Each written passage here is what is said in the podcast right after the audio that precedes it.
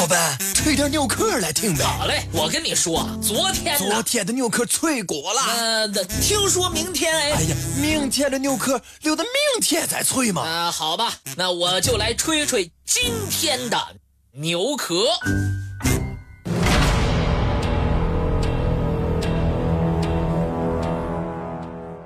公元前两千多年，居住在现今美索不达米亚的苏美尔人，就拥有灿烂的文化，并有人专门记载。但直到如今，我们对这个神秘的古老民族的生存状态、生产原因、后来的去向，都知道的很少。我们现在能知道的，只有曾给闪米特人带来了一种非常先进的文化的，就是苏美尔人。除此之外，苏美尔人的神灵，据说住在高山之顶。假如他们住的地方是平原，他们就想办法造假山。他们具有非常发达的天文学。特别是，他们观测到的月球自转，和如今我们对月球的观察的数据结果，只有零点四秒的误差。人们在库云迪亚克山上发现一个具有十五位数字答案的计算题，而被我们誉为全盛时期的古希腊文化，一般的结算结果也就只到一万而已。如果超过一万这个数字，当时的人就以无限来进行称呼。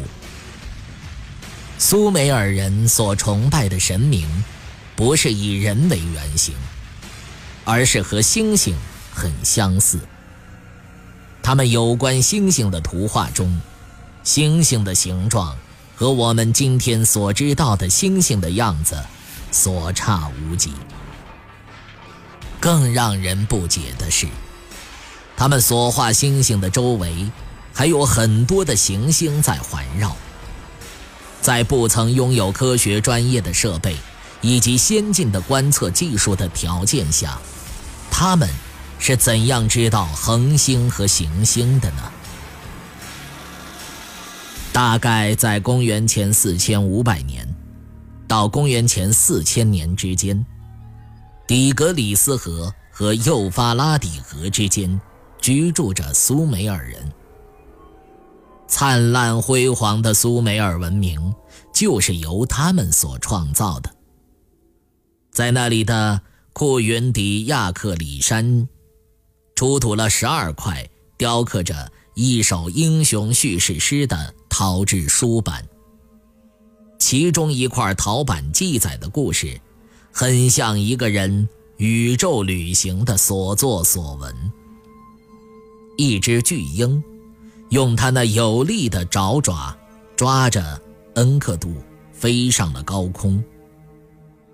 在经过了四个小时之后，他听到一个声音说：“你向下看，觉得大地像什么？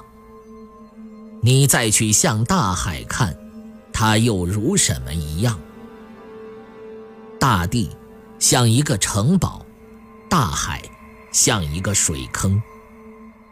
接着，他们又飞行了四个小时，那个声音又再次问道：“你再向下看看，他们分别像什么？”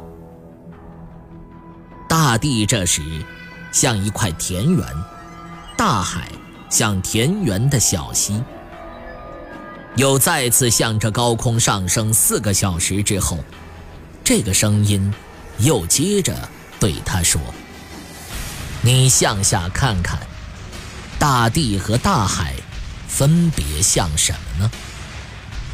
大地像米粥，大海像个水潭。”陶板所记载的这些高空视角的描述，肯定来自飞行于高空的生物的亲身体会。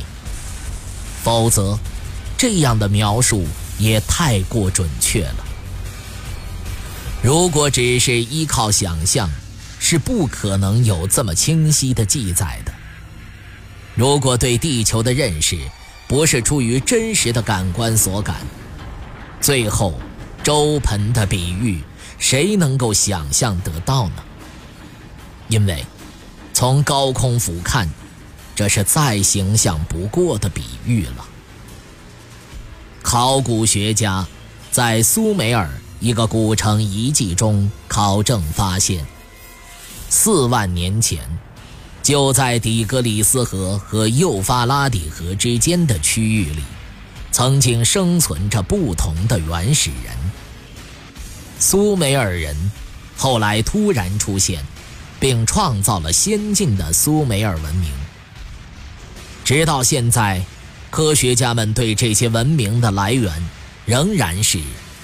迷惑不解。